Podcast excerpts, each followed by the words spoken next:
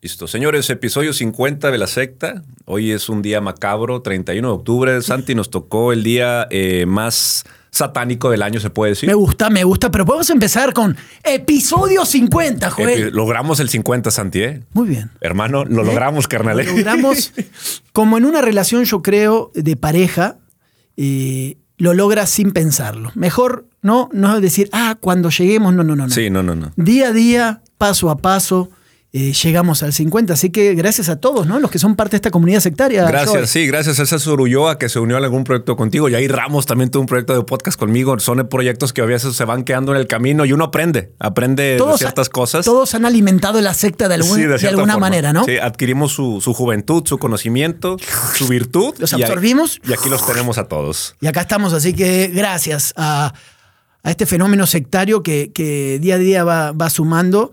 Somos un tanto desorganizados y yo, estoy hablando por mí, y tenemos 300 cosas, pero si no algún día sí nos vamos a sentar frente a un auditorio y vamos a charlar. Yo sé, yo sé que sí. Yo sé que está, es, día es que tan- nos- es tangible, es tangible, no es tan complicado como parece serlo, pero, pero para organizarnos sí. Un día Sí, lo haremos, un día lo haremos cuando tengamos más de media hora de, de preproducción para un podcast. Yo creo Es que verdad, lo- podemos verdad. decir que estamos listos para ese pedo. Seguimos avanzando, seguimos avanzando. Estuve en McAllen el otro día, me acordaba de ti. Puta, necesito acordarme de otra manera de ti, porque solamente me acuerdo cuando veo marcas y cier- no te puedo asociar con eso, ¿entiendes? A ver, eres un chavo, eres una gran persona, hombre de mundo, padre de familia, muy humilde. No puede ser que vea una Louis Vuitton y me acuerde de ti. No, ¿entiendes? No, O sea, no, necesito eh, asociarte con otra cosa. Acércame más a la raza, Santi. Es que Sí, sí, sí, sí, sí. Habemos de todo. Tú sabes que, o sea, en la vida nos ha tocado estar Necesito bajarte. abajo de arriba. Sí. Necesito bajarte, ¿eh? Bájale de huevo. Pero bueno, dime por qué te acordaste, Santi. No, no, no sé. Vi un- dos, tres marcas. Una estaba por ahí comprando unas cosas. Dije, esto se lo compraría a mi compadre, a huevo. Entre unos tenis, también unos tenis bien chingones había por todos lados. Dije, este se lo compraría a mi compadre. Dije, no, pero lo tengo que asociar con otra cosa. Sí, sí, Entonces favor. necesito ya. Ese, voy a trabajar para el año que viene. Trabajar así tu, tu imagen en esta parte eh, barrio. Necesitamos barrio. Necesitamos barrio. Sí, sí, necesitamos sí. barrio. No, el barrio, digo, el barrio siempre ha sido. Yo creo que Ahí está el barrio. el barrio te. En todas las situaciones, Santi, tú has estado con gente, digo, desde muy abajo. Sí. Yo creo que tenemos, es algo que también Sí, sí, compartimos, ¿no? no, no, por eso estamos acá. Podemos ser unos eh, pinches, este, eh, personas a veces un poquito irónicos, eh, de humor negro y todo, pero sabemos des- desenvolvernos en, en tanto en el ambiente de la racita hasta con gente de, De millonaria y que te pueden traer a, a la, a la mesa temas muy mamones y nos hemos ahí. A mí me gusta tener esa, esa versatilidad. ¿Cuál, ¿Cuál crees que es la gente? Porque tú lo que mencionas, ¿no? De todos los estratos sociales. O sea, la gente más humilde, yo siempre he charlado con, también con todo tipo de gente y los noto mucho más receptivos, se ríen, se divierten. Y la gente de clase media alta, aspiracional, es la más mamona, güey, ¿no? Sí. Son los que se ofenden, güey, los de la moral. Esta bizarra del Twitter, ¿no? Que todo lo quieren señalar. Sí. Güey, ni siquiera estoy hablando de ti, ¿qué te ofende? Claro, no? claro. O sea, como que toman todas las banderas para, para discutir de algo. Es que es el, el- A veces, Santi, yo creo que esta vida en Nuevo León, en Monterrey, de aspiracional, yo creo, del nuevo rico, de todo esto, creo que tienen ellos. Tú lo has visto, o sea, cuando te sientas en una plática de racita y todo, es más, o sea, es más eh, sobre el día a día. Quizás les preocupan cosas diferentes que la racita de la media, pero la racita de la media siempre tiene, y no hablo del, del programa de la media, sino la racita de la media, media, media para arriba, es una gente que siempre tiene que como que de cierta forma eh, presumir un poquito y todas sus anécdotas y todo eso. No sé si te ha tocado, pero es mucho así de... De viajes. De, de estártela midiendo de cierta forma. Este, y a veces no, no siempre, eh, a veces a mí no me gusta, güey. A veces yo prefiero así más la racita donde platicas de, no, güey, pinche vato, me, se me pasó de lanza y cosas por el estilo, güey. La racita de la, de la raza media creo que es más mamador en ese aspecto, más de presumir. Este tema de las marcas, o sea, la racita de abajo no le importan las marcas y la racita de la media, media, si te ve unos tenis a ti, ah, yo tengo unos así, fíjate que una vez fui y me compré unos acá y la madre, o sea, siempre me ha tocado que, Sí. que la plática es esa. Pero bueno, este, lo bueno es eh, tratar y saber cómo conducirte en diferentes estratos, ¿no? Güey, el tema, ya nos fuimos totalmente. ¿No? ¿De qué iba a ser el programa de hoy?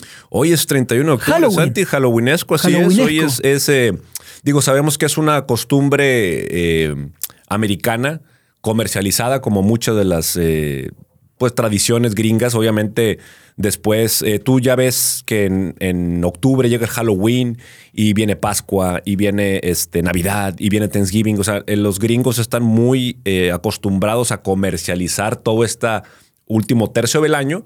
Pero bueno, nos quedamos con el Halloween, que sí tiene una connotación más oscura que lo que nosotros vemos. Obviamente es más allá de disfrazarnos de las los putidisfraces. Muchas morras sabemos que aquí aprovechan el Halloween y qué bueno por ellas, ¿no? Porque quizás es la única noche o fin de semana en la que no se les juzga por estar vestidas como ellas quieren. Un saludo a todas ellas. Gracias por vestirse de, de puti enfermeras y de todo esto. De puti Halloween. Puti Halloween. es que es verdad, es verdad. Son como los momentos, ¿no? Son como los momentos. Justo estaba conversando con un amigo. Saludos a todos los que viven, sobre todo en colonias cerradas que es chilango, viene llegando acá a vivir. Y me dice, Santi, ¿qué pedo con los regios? Le digo, a ver, eh, esa pregunta es muy amplia, ¿no? O sea, ¿qué pedo en qué? ¿No? Porque hay como un espectro importante. Me dice, no, güey, que en Halloween acaban de pasar por mi casa 350 niños, güey. Le digo, ¿vives en colonia cerrada? Sí. Ah, bueno. Dice, güey, y todas las costumbres son gringas y todo. Alguien de Ciudad de México, ¿no? Que no, no está tan agringado como nosotros acá. Pero es verdad, ¿no? Hay, hay dos o tres costumbres muy, muy gringas, pero que además el regio la adopta en esto como, además del putidifraz, pero bueno, los niños que salgan a pedir y, todo esto. ¿Te pasa en tu colonia no? ¿Pasan los niños? Hoy, hoy, lo, hoy justamente eh, en la mañana que pasaba por la colonia me di cuenta de que había muchas casas eh, ¿Preparadas? Preparadas con Halloween y, tipo cementerios ahí hechos y telarañas hasta la madre, calaveras por todos lados y le meten mucha producción, Santi. Yo creo que, digo, lo voy a comparar con el, la Navidad del año pasado, pero ahora más casas de Halloween que el mismo Navidad. O sea, ah, claro, por eso te digo, por eso te digo. Igual debe estar con madre de, vas por la colonia, ¿no? casa con hijos, casa con hijos, este vato soltero a huevo, nada. Y un HB tirada en el medio, ¿no? Que la dejaste en la entrada de la casa. un, amigo crudo que pasó por ahí, ¿no? o sea, la casa totalmente. Un cartón ahí medio en Ahí está, y, el asador medio ahí arrumbado, güey. Sí, pero sí se nota que eh, las familias gringas regias, porque somos eso, somos una. Y no me puedo quejar, no puedo decir que yo, yo que yo no. A mí también me gusta Santos. A mí sí me gusta. Yo no le veo nada. Digo, hay mucha eh, familia cristiana aquí que está en contra de eso, que no se ¿De Sí, sí, sí. Hay, hay mucho. Eh, hay de cierta forma. Ah, ¿Tú crees que hay gente conservadora que no acepta el Halloween? Sí, sí, sí. Yo, yo formé parte, ahí te están marcando. Sí, pero no quiero atender por sí, sí, sí. Eh, yo formé parte de una familia donde veían todo esto mal. Gracias a Dios ya no estoy en esa familia, pero no, se permitía este tipo de celebraciones cuando yo no le veía nada. Y tiene de malos disfrazarte. Ah, tu mamá no, no, le parecía. No, no, no, una familia, familia política, política. Sí, no, no, no. Mi mamá anterior no. Ah, una familia política donde veían todo mal y la verdad, pues qué amargados, güey. O sea, realmente entiendo que el Halloween tiene un origen satánico, si tú quieres. Hay, eh, se, se dice que a las 3 de la mañana eh, el 31 es una hora satánica. No ah. solamente. No, no, no. Eh, es que sí ah, se usa. Ah, ¿Nos vamos a poner en serio? Sí, sí, sí se usa para hacer ritos satánicos. Eh, aquí. Ah, el cementerio está muy. Eso sí está chido, güey. Yo me acuerdo de entrar al cementerio. Y entonces, güey. Sí, entonces, estas sí se usa se supone que las puertas del infierno o del, se abren a las 3 de la mañana del 31. Este simbolismo de las 3 de la mañana contra las 3 de la tarde, que es la hora en que Jesús eh, muere. Entonces, las 3 de la mañana es lo, lo contrario. Es una burla de parte de, la, de, Satanás o algo claro, por el claro, estilo. Claro. Entonces, eh, viene el Halloween cargadito y aquí en Nuevo León, pues aquí en Monterrey más bien tenemos nuestras propias historias de terror, como cualquier ciudad. Es ciudad. Yo platiqué durante la semana con varios eh, eh, sectarios y una historia me llamó la atención porque creo que siempre hemos escuchado historias sobre que la posesión, que eh, yo vi esto, yo vi lo otro, se aparecían sombras, ruidos y quizás pierden este feel de, ah, bueno, pues te contaron y me contaron y me dijeron y que en el hospital de zona y que la enfermera y que la madre... Pero un sectario me llamó mucho la atención y quiero llamarle ahorita, si me lo permites. ¿Ahorita? a un sectario, ahorita le voy a preguntar. ¿Ahorita en vivo?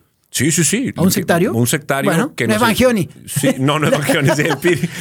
para que nos diga. ¿Eh? Este, para que nos trae perfil, ¿eh? Trae perfil sectario el Piri. Sí, el Piri sí trae. Y tenía, yo creo que historias de terror de cómo salió del Monterrey, ¿no? yo creo que en algún momento lo tenían que exorcizar antes de marcar a alguien, ¿no? Y iba ahí como. No voy a decir el nombre del sectario, voy a preguntarle a él si quiere ser primero hacerlo anónimo Ah, ah, Este, sí, el Chile lo estás marcando Hacia el Chile, sí, sí, sí. Pero ya hablaste con él antes o no?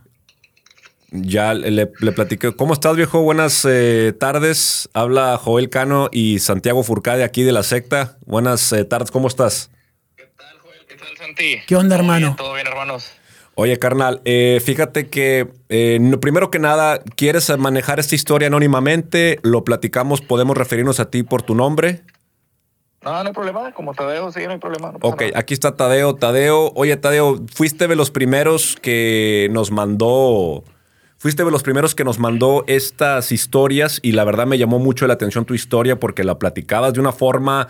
eh, casi te temblaba la voz en los audios, me mandaste como 40 audios, güey. Entonces, lo que me llamó la atención de tu historia es que tú en carne viva viviste algo que, digo, la verdad queremos que nos lo platiques. Esperemos que el sectario haya escogido para escoger este episodio en la noche, así que a ver si es ¿Te gusta que- para ya Sí. estar tranquilo en la cama? Hay que meterle. Apagamos la televisión, ¿no? Sí. Quitamos todo y, y lo escuchamos entonces. Definitivamente, Tadeo. Eh, pues bueno, Tadeo, primero que nada, esta historia, ¿hace cuántos años fue, Tadeo? Fíjate que fue alrededor de hace algunos 6, 7 años, más o menos. No tiene. Tampoco es tan antigua, pero sí son unos 6, 7 años más o menos que me pasó. ¿Qué edad tenías tú, Tadeo? Fíjate que yo todavía me acuerdo que estaba en la Facu porque estaba de vacaciones. Este, yo creo que habré tenido algunos 20, ahorita tengo 28, recién cumplidos ayer.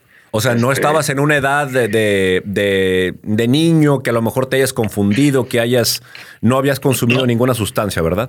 No, no, no, para nada, para nada. Incluso entre semana, todo, todo tranquilo. Este, pero sí, ya, ya estaba en, en edad. Pero bueno. 20 años más o menos. ¿Y Pero qué, bueno. qué pasó, Tadeo? Cuéntanos. Platícanos, Tadeo, platícanos. eh, así con la, eh, ahora sí, con todos los tenores, aristas que tú nos quieras platicar para la historia, porque me gustó mucho.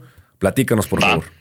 Va, va, va. Mira, este, voy a empezar ahora sí que con la historia, pues la fuerte. Este, digamos que se divide, por así decirlo, en tres. Voy a hacer, voy a tratar de ser lo más este, claro posible.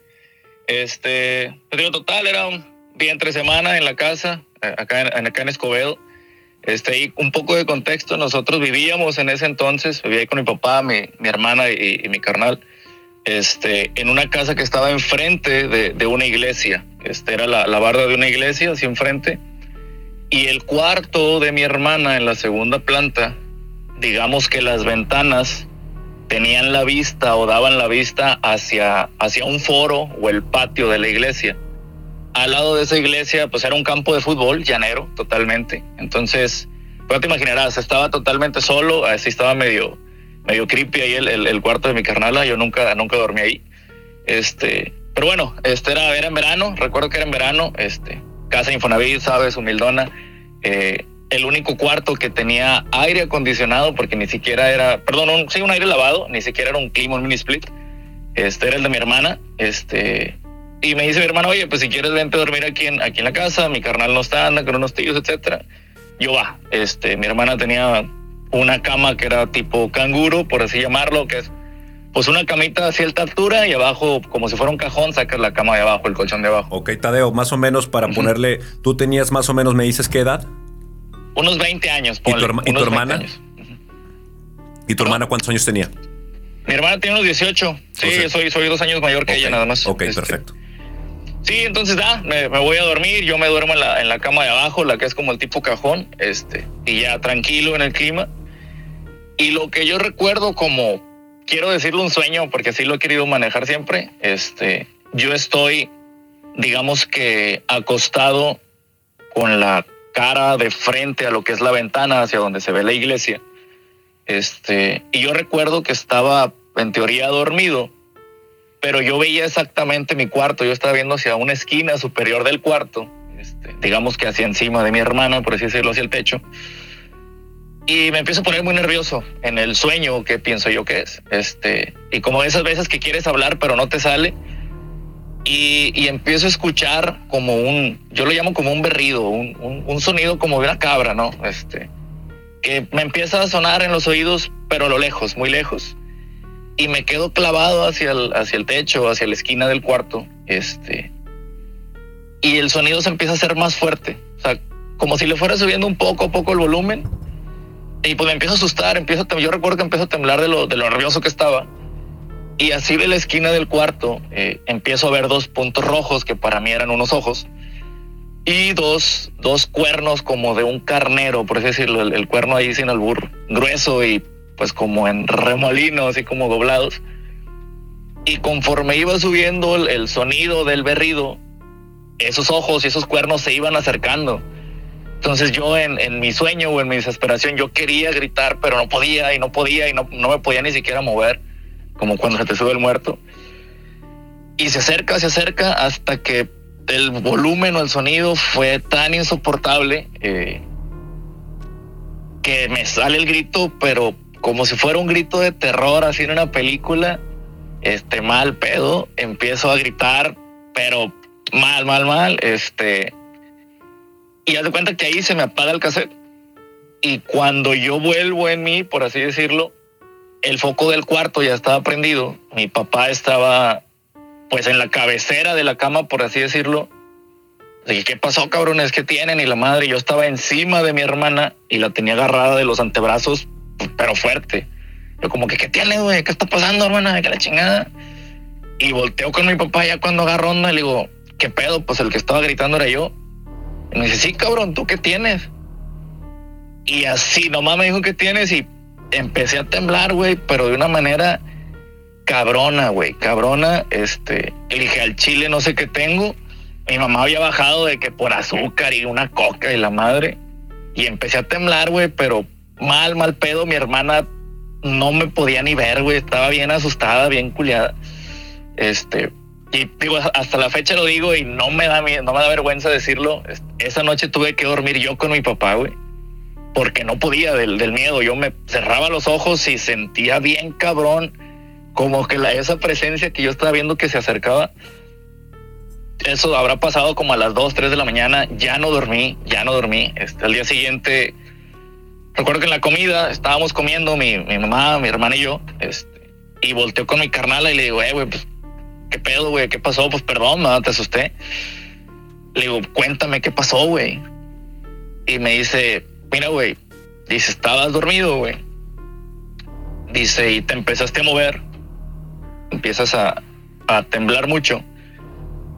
Este, y de repente pues me despierto y lo que veo, ahora sí que lo que veo en ti es, es que pues te, estás temblando en la cama eh, y te levantas como el Undertaker, güey, así de que nada más la, la parte del tronco así. Y pues yo me asusto, güey, porque empiezas a grite y grite. Y donde yo me asusto y grito, güey, voltea la pinche cara así como, como si fuera el muñeco de Chucky, güey, así a verme. Este, y empiezo a gritar yo, güey, y así inmediatamente cuando empiezo a gritar, dice, te paraste, güey, me empezaste a poner unos putazos, güey. Pero mal pedo, güey, me gritabas y me, empezaste a poner una chinga, güey. Este, y me enseñó unas uñas y mi hermana se acababa de poner uñas, güey. Este, se le quebraron totalmente las uñas. ahorita te lo estoy contando, pinche piel chinita.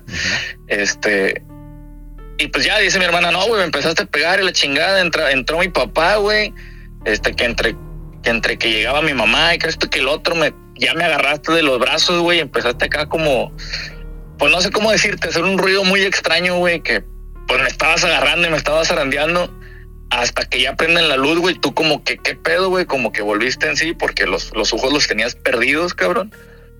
Y ya fue cuando pasa lo demás, ¿no? Ya creí, mi papá, que qué pedo y la chingada, este y pues tiemble y tiemble, güey. Digo, digamos que ahí termina la, la, la, la parte del, de ese sueño que, que, yo tuve, por así decirlo. Este, y duré yo creo que una semana, güey, una semana, este, pues en la que no, no, no podía dormir porque pues cerrar los ojos, güey, era sentir eso que, que pues yo había sentido en lo que para mí había sido un sueño, güey. Este, digo, en ese cuarto yo jamás quise dormir por la, la vibra que ponía el hecho de dormir enfrente de una iglesia, güey.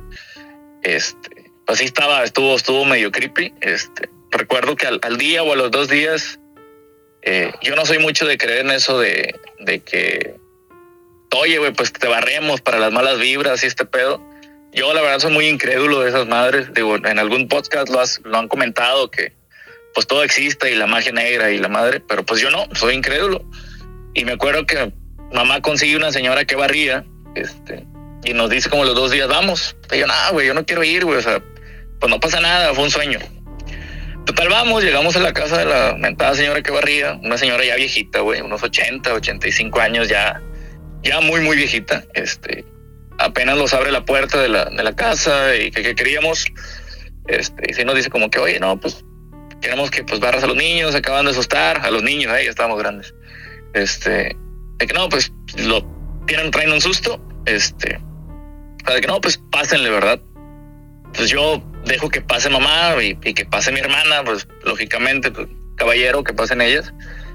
Y justo cuando yo voy a pasar a la casa de la señora, la señora pone su brazo y me impide el paso. O sea, se agarra entre el marco de la puerta y se recarga y me impide el paso a mí, como que chinga, qué pedo. Y voltea a la señora y me dice de que voy a empezar contigo. Tú eres el que trae, el que anda mal, el que trae este pedo. Y en Nambe, no mames, güey. ¿Y qué pedo con, con la señora, güey? Pues yo ni la conocía, güey. Este, total, ya me mete y ya me barra y la chingada. Y que hay que unas ramitas, que verme con las ramas abajo de la almohada y ve y tírala lo más lejos posible. Pero sí, digo, esa fue este como que la, la, la historia, güey, este, algo que, que, me pasó ya, ya, hace tiempo. Y pues cada que la cuento, güey, no, no, la he contado algunas cuatro o cinco veces, este, es igual, estar como ahorita, estoy pues medio temblando, güey, pinche piel chinita. Este, Oye, Tadeo, eh, aquí está Santiago escuchándote, a lo mejor ahorita tiene alguna pregunta que hacerte, pero bueno, tú me decías que ese cuarto tenía una cierta vibra, una, una vibra solamente por dar a la iglesia que tenías justamente enfrente. Eh, mucha gente que, experimenta esto que tú experimentaste, digo, mucha gente habla del que se te subió el muerto, ese tipo de, conciencia, eh, medio conciencia, donde el cerebro parece, digo, científicamente si hay una explicación en la que el cerebro está un poquito todavía desconectado en, el, en entrar al sueño REM y todo. Pero ya que tú me digas el haber sido agresivo con tu hermana, reaccionar a lo que tú sentías que era como una aparición o un sueño eh, más allá de, estar, eh, o sea, tú saliste del plano físico y actuaste eh, con el plano físico. ¿Te acuerdas tú estar peleando con algo o simplemente ahí se te borró el cassette y estabas actuando en, piloto automático? Cuando empiezas a, golpear a tu hermana. Sí, sí, sí, eh, en piloto automático. Te digo, yo recuerdo que el, sonido, esos cuernos que yo veía se acercaron mucho y el volumen del sonido era muy intenso, güey. Y lo único que yo me acuerdo es que yo empiezo a gritar, a gritar, pero cabrón. Y el próximo recuerdo que tengo es ya con la luz prendida, agarrando a mi hermana, güey. O sea, yo ni siquiera me acuerdo haberla golpeado. Este, ya no tuve un sueño donde yo estaba tratando de escapar o pegarle a alguien, no, güey. O sea, así ahora sí que como tú lo dices, güey. O sea, inconscientemente ya yo me paré, güey. Algo pasó, güey, que empecé a golpear a mi hermana por alguna razón, güey. Este, y gritándole cosas que mi hermana dice que no me entendía, yo no sé qué me estabas diciendo, güey. Oye, carnal, em, gracias por el testimonio, ¿eh? La verdad sí está, está bueno. Estas cosas que pasan a veces y uno no le encuentra mucha explicación. ¿Y de ahí en adelante te cambió algo tu personalidad?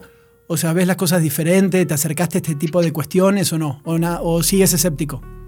Eh, fíjate que ya cuando la señora, se me quitó lo escéptico cuando la señora me impide el paso, güey. Que me dice, eres tú. Dije, ay, cabrón. Dije, ok. Dije, a lo mejor es por el semblante que yo traía, no sé, güey. le quise encontrar una... Sí, otra explicación. Pues una explicación, güey. Traías un pañal, güey, desde el miedo, la chingada, no nada así. Sí, güey. Estás blanco, ¿no? Sí, sí, sí. Sí, güey, este. Y yo recuerdo que, que todavía después fui con un padre, güey. Este, mis papás son muy católicos, güey. También lo soy, este hasta cierto punto. Este, y pues sí recuerdo que fui con un padre y platicaba con él y me decía, mira, güey, pues como existe lo bueno y le rezamos o le oramos a, a un ente bueno, como lo quieras llamar, pues existe también la parte mala, güey. O sea, pues como todo, ¿no? Como el bien y el mal, siempre existe bien y el mal, ¿no? Entonces, pues puede ser algo. Nos quedamos, Tadeo, que de ser un escéptico, eh, un escéptico eh, de, cepa, digamos, eras muy escéptico en este, en este aspecto. Esta experiencia que no estás muy seguro si fue una experiencia simplemente de un mal sueño o si fue realmente algo satánico o algo así, ¿te vuelves creyente de este tipo de situaciones entonces? Sí, fíjate que sí, este, no, no al 100 por así decirlo, pero sí, ya, ya no trato de, de escarbarle tanto una explicación lógica o una explicación científica ya digo, bueno, pues sí, sí, pueden pasar ciertas cosas de, vez en cuando, ¿no? ¿Tu hermana, eh, ella era escéptica antes de esto? Eh, ¿Se quedó asustada con este aspecto? O sea, eh, ella que le tocó verte, digamos que ella fue la, la única persona que te vio 100% consciente en este trance que tú estabas, ¿no? Sí, exacto, güey. Eh, mi hermana es, es muy miedosa, güey, demasiado miedosa. Yo creo que hasta la fecha sí, igual, yo creo que, que sí, que si tienes miedo es porque crees en algo, ¿no? Claro. Entonces, pues yo creo que ella siguió, siguió de la misma manera, pero esta fecha que sí, eh, que en Año Nuevo o en Navidad, güey, que pues toda la familia se queda en el mismo lugar, si dice, yo no me duermo con ese cabrón. Ah, todavía te saca la no, vuelta. no se queda conmigo, güey. Sí, no, pues te entra el Chucky, cabrón. Oye, Sí, Octavio, sí, pues, muchísimas gracias, viejo. Qué excelente testimonio. Digo, qué mal que hayas pasado por eso. Qué bueno. Ya no tuviste ninguna otra experiencia después de esa experiencia. Fíjate que algo similar, ¿no? Sí recuerdo una, una sola ocasión que igual desperté yo gritando, güey. Este, pero yo no recuerdo haber estado soñando algo. O sea, simplemente me desperté gritando mal pedo y, y todos tratando ahí como de que, ¿qué tienes, güey? Pero ya no yo algo que me acuerde, güey. Era la misma sensación de estar gritando muy nervioso, con miedo de algo, pero pues no, o sea, fue uno o dos veces después, al, al, al mes, a los dos meses, algo así, pero pues ya no que yo me acuerde de algo, que yo te pueda decir, ah, mira, yo vi esto, yo vi aquello, güey. Fue- Simplemente sentía el mismo miedo y el mismo temor que la primera vez. Ya. Ahorita en esa casa que me dices ya no viven o todavía viven. No, ahí? no, no, no, ya no vivimos, güey. Ya tenemos algunos cuatro años que ya no vivimos ahí. Este, pero pues sí es algo que, que ahí se quedó. Definitivamente, Tadeo. Pues te agradezco bastante por la anécdota, viejo. Está, está de pensarse. Claramente, digo, aquí somos medio escépticos, medio creyentes en, en este tipo de temas. Este, te agradezco mucho la anécdota. Pues no sabemos si la gente ya hará su propio juicio, porque también esto se trata, ¿no? La Sí. gente va a escuchar y va a decir, no, pues a lo mejor se cenó puerco y le cayó mal y Tadeo se andaba poniendo chucky. No, porque- pero, pero hay algo, ¿eh? hay, hay una conexión. Yo también soy muy escéptico y también ahora vamos a contar unas cosas que te van pasando con los años, ¿no? Sí. Yo, yo sí creo que hay algo. Finalmente la mente humana es muy fuerte, ¿no? Definitivo. Entonces, Exacto. no sé hasta dónde es una extensión a veces de nuestra cabeza. Pasa mucho con ciertas religiones, ¿no? Sí. sobre todo con las religiones nuevas o este tipo de, de- de- de cultos evangélicos, estos, eh, los famosos que curan el cáncer y ciertas cuestiones que lo que hacen es canalizar muchas veces tus energías, ¿no? Así es. Y van Así por es. ese lado. Pero hermano, te mandamos un abrazo grande y gracias la, la neta por el testimonio. Dale, gracias, gracias y buen podcast, ¿eh? Gracias, Muchas gracias. gracias. muerte, Te mandamos un abrazo, cabrón. Cuídate mucho. Ahí está una experiencia paranormal de alguien que sí vivió. Es, es difícil, Santiago, concebir Fíjate. que, digo, sabemos que las películas de terror, las del exorcista, por ejemplo, para mí son las más fuertes porque tienen esta connotación de, de algo de realismo, de algo que hemos crecido con una religión. Eh, las- ¿Te acuerdas de la película de la profecía también? Totalmente, todo, todo es. Es Sí. que estaba buscando en el cierre de, de- de- que nuestro amigo nos compartía justamente eso. Muy hace algunos años que yo nunca me lo pude sacar de la cabeza. Escucha, al santuario principal de la Santa Muerte aquí en Ciudad Juárez. fue hace ocho años, ¿no? En Ciudad Juárez. Ajá. ¿Y qué pasa? Entro.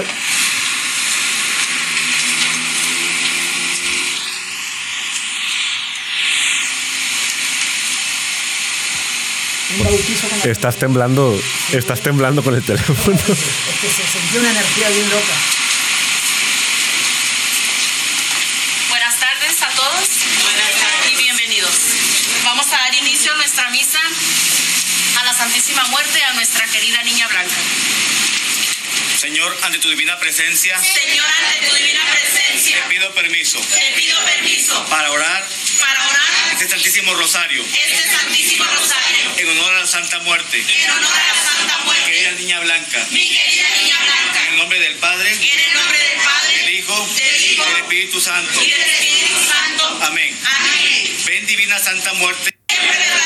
Bueno, esto es la guadaña justiciera. la guadaña justiciera, mamita querida. Ay, bueno, eh, esto es parte de un fragmento que ahora justo me acordaba. Eh, hace unos años conociendo yo la, la- la- esta, est- esta cuestión del culto a la Santa Muerte. Y te digo para meternos un poquito en estas épocas de Halloween, combinado además con nuestros cultos, eh, vamos a decirlo así, como uno tr- tropicaliza ciertas cuestiones. Claro. La, la combinada, eh, combinación con eh, nuestra tradición católica, más la parte indígena, más otras cuestiones. En- hay una palabra, no me acuerdo cómo se dice, cuando se conecta todo esto, ¿no? Y, y- y lo logras. Y, y así como él comenta todo eso, sí he pasado muchos días adentro de cementerios grabando, hasta a veces yo me ponía en cuclillas, todo oscuro, a ver si veía, o sea, sí estaba medio tétrico yo buscando cosas no paranormales, sino tratando de encontrar ciertas explicaciones en las investigaciones que hacía. Y en la época que me metí con el tema de la Santa Muerte, yo le perdí, la verdad, el, por lo menos el tabú inicial de, viste que la raza dice, ay, no mames, quítame eso de enfrente, quítame eso, esa estatuita. Eso a mí ya no me genera absolutamente nada. Puedo tener una estatua de la Santa Muerte en todos lados. Pero sí hay algo, me pasó en los bautizos y con gente, esto fue en Ciudad Juárez, pero también pasó en Ciudad de México y me pasó acá en, en Monterrey, que tiene que ver con la canalización Joey, de las energías, ¿no? Es decir, como que una vez que tú encuentras algo en lo cual tú creer o hacia donde tú apuntar ciertas creencias, está muy cabrón la vibra que se siente. ¿Entiendes? O sea, finalmente tiene que ver con eso. Son masas colectivas, son masas que creen en algo, 20, 30 personas, mil, un millón de personas, el Papa Francisco, sepa, ¿no? Lo que sea, y, y sí transmiten algo, güey. O sea, sí lo sientes. Entonces, cuando nuestro amigo ahora habla de esto y dice que la señora no lo dejó pasar, porque si la señora de por sí es perceptiva, claro que sientes la energía. Tú sientes Claro. cuando alguien entras a un lugar y hay mala energía, eh, pasa algo, eh, nada más tienes que tener un poco abierto el espectro, ¿no? Sí. Y, y sí se percibe. Y siento que hay religiones, personajes, en estos momentos de culto de muertos, de Halloween y de todo, que claro que saben cómo aprovechar todo esto, ¿no? Eh, entonces, yo creo que, que sí se vale creer.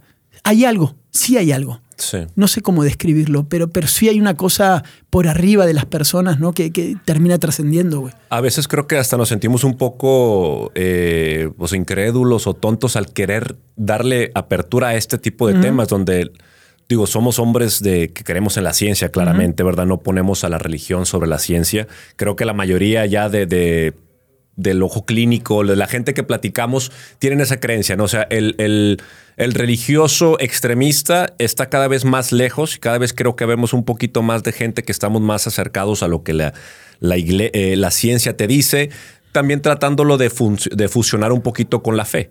Yo creo que la fe es algo que la ciencia no puede explicar. No, es que es eso, es eso, yo. es una fe ciega sobre algo, ¿no? Es que, es que la fe que tiene que tener, la fe es una palabra que tiene que ver con esta creencia religiosa, sobre todo, ¿no?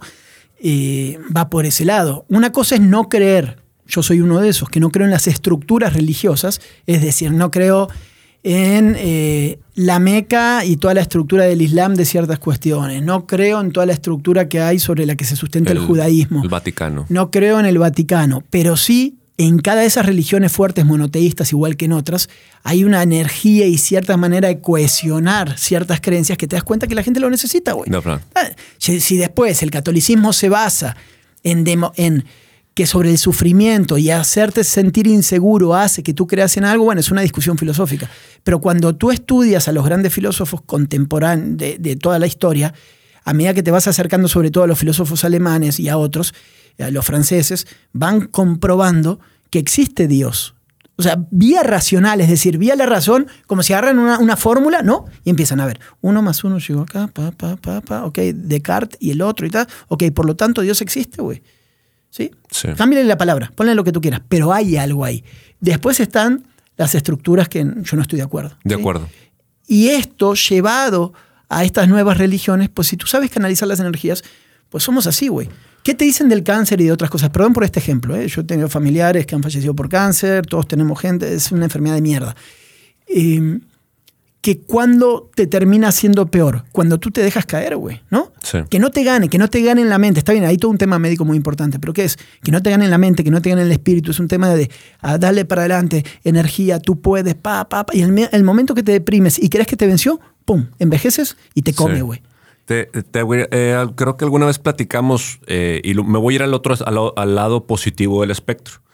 Eh, ¿Te acuerdas que te platiqué alguna vez que fui a Tabasco? En Tabasco está la comunidad cristiana más grande de México. Ok, no sabía. Eh, y ya de cuenta que estos vatos. Cristiana hicieron- de cristiano, no- Cristiano, no católico. cristiano, no, no, cristiano, cristiano, Cristiano, sí. Eh, y digamos que tienen ahí un retiro espiritual con un televangelista, se llamaba Benny Hinn. Y este era el típico vato que, que tiraba gente, o sea, que está en la tele Ah. y que te avienta las, Sí, sí, la- sí. la- la, eh, supuestamente la bendición y vas para abajo y todo esto. Entonces yo, yo a mí me invitaron unos, un grupo de pastores cristianos aquí porque en ese momento ellos tenían la intención de traer este mismo televangelista aquí a la Arena Monterrey. tú ves riders y ves todo lo que necesitan y el señor volaba en su avión privado. Es una cosa así ostentosa, ¿no? No me voy a, no me voy a ir a ese punto, sino que eh, me invitan a, a Tabasco. Yo voy como un, como tú, creyente en una fuerza superior, pero realmente no en estas estructuras que ellos mismos hacen, ¿no? Lo que a mí me llamó la atención, Santi, es que esta combinación cansancio alabanza, porque era una constante alabanza. Te hablo de que estaban 12 horas cantando Es en que alabanza. entras en un trance, En un ¿no? trance, sí. Eh, y estar eh, cantando. Yo veía cómo la gente, digo, se caía. Y tú puedes decir, sí, pues es que ya están cansados, yo estoy el otro, pero mm, creo que puedes, eh, serías muy cínico si no aceptas que mínimo hay una energía que ellos están capta- captando de una manera diferente a la que tú lo estás captando. Porque tú veías como la gente de enfrente estaba completamente, te digo, en trance y la gente de atrás como que un poquito más tranquila, pero en el momento que pasaban a este culto, a este tipo de, de ritual que hacían ahí, la gente, este, y, y veías de todos los eh, niveles socioeconómicos, Santi. ¿eh? O sea, dijes tú, bueno, es que a lo mejor la gente popular se ganchan más con este tipo de cosas, pero yo veía a una señora con su buitón colgada aquí y luego ya, ya sé, como que hablando casi en lenguas. Claro. Y en el piso, este, convulsionándose y todo este tipo de cosas. Entonces ahí tienes que, yo recapacité en el hecho de que, bueno, hay estas vibras y estas mismas religiones, el Islam, eh, o sea, pues todas prácticamente hay un bueno y un malo.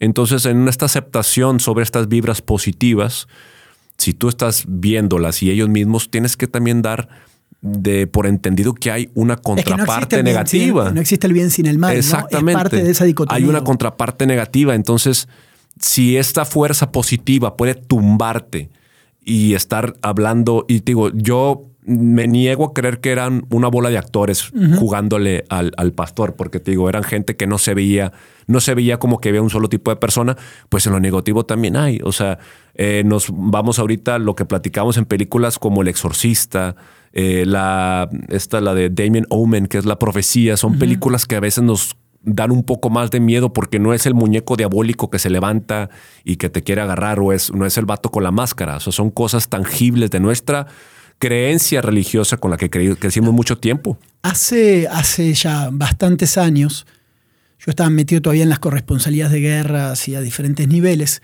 Entonces decido armar un viaje que finalmente no pude ir, que es Haití.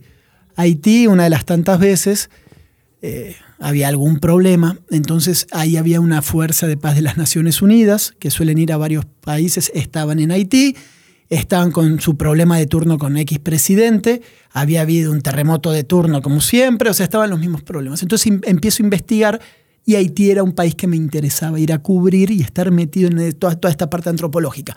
Me pongo a investigar, resulta que encuentro todo un tema de eh, pistas clandestinas, tráfico de órganos, o sea, que Haití era un pozo negro, literal, ¿no? En muchas cuestiones, un pozo oscuro, pero que además del tema de los crímenes normales, por decirlo así, lo, lo- lo estándar, es considerado uno de los puntos oscuros en cuestión energética del planeta. Que Haití reúne por la combinación tribal africana, esclavos y todo este tipo de cosas, más todo el elemento francés y lo que tú quieras eh, africano, una, una combinación de tributos, de, perdón, de, de rituales, eh, donde se combina la santería, el vudú, ¿sí? cuestiones católicas, eh, temas estos que tú dices un poco a otro nivel, y que transforman ese lugar en, algo que no tiene solución. Entonces, para la gente que se dedica a temas más religiosos, dicen que por eso Haití nunca sale adelante, porque ahí se, conjugan las peores cuestiones en lo que tiene que ver con eso. Se cancela el viaje, pero yo ya había hecho contactos suficientes, hablado con gente de ahí, me empiezo a meter en estos temas más metafísicos, religiosos, antropológicos. Luego sale un viaje secundario, termino en Cuba, y en Cuba también conozco a gente que se dedica a la santería. Cuba también por toda esta parte africana. ¿sí? Yo no conocía mucho de santería, me empiezo a meter, me, me explican cada uno de los personajes, las situaciones, los colores, los collares, el amarillo, el verde, el rojo, el blanco, Shango, el otro, y todo este tipo de cosas. Y me obsequian unos collares. sí, güey. Me obsequian unos collares y, y me metí inconscientemente en una ola de energías y de cosas que tiempo después yo sentí algo, güey, sentí algo, sentí algo. Y yo después se lo achaqué justamente a eso. Porque me acuerdo tener una gran cantidad de collares y de cosas que tenía en un cajón de mi casa.